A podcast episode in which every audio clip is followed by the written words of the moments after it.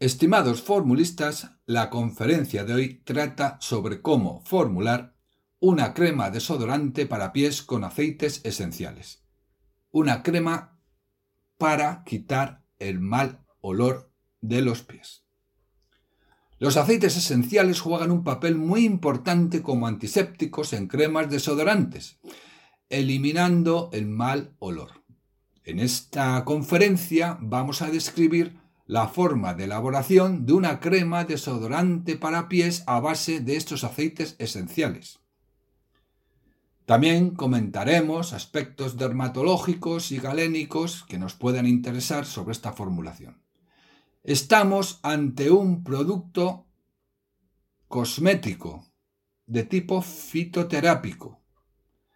La acción de, este cosmético, la acción desodorante, se basa exclusivamente en las esencias que contiene. Estamos dentro del concepto de cosmética natural. ¿Qué composición tiene la crema desodorante para pies? Pues es la siguiente. Monoestearato de glicerilo, 20%. Twin 80, 10%. Propilenglicol, 10%. Esencia de lavanda, 0,3%. Esencia de limón, 0,3%. Esencia de tomillo 0,3%. Esencia de romero 0,3%. Esencia de canela 0,1%. Alfa tocoferol acetato, que es la vitamina E, 0,5%. Y agua purificada, cantidad suficiente para 100 gramos. Como vemos, la formulación tiene 1, 2, 3, 4, 5 aceites esenciales, con una acción antiséptica, eliminando las bacterias que producen el mal olor corporal. Por eso digo que estamos ante una crema con acción desodorante y no antitranspirante. Esta crema quita el mal olor, pero no disminuye la cantidad de sudor. También hay que decir que las esencias tienen un poder perfumante considerable y esto hace que se enmascare también el mal olor corporal.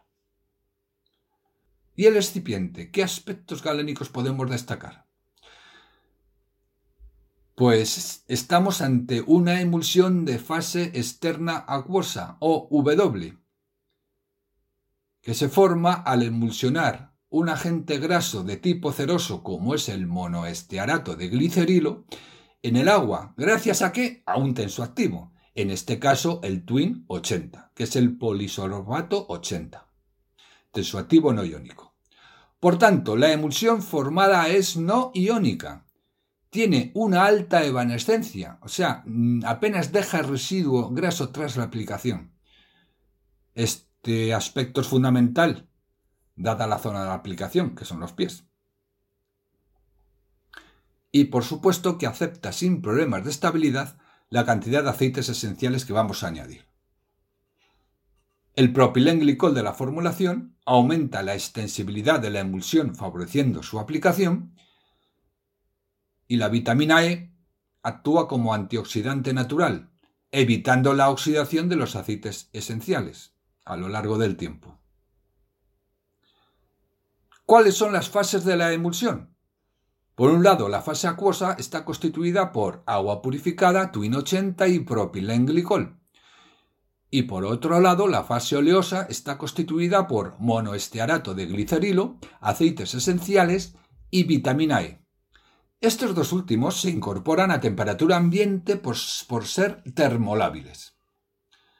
No es necesario añadir conservantes a la crema ya que es una fórmula que se autoconserva gracias a los propios aceites esenciales que hemos dicho que tienen acción antiséptica. Vamos a ver cómo se elabora la fórmula.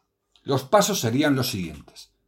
Paso 1. Situar el monostearato de glicerilo en un vaso de precipitados, que será la fase oleosa.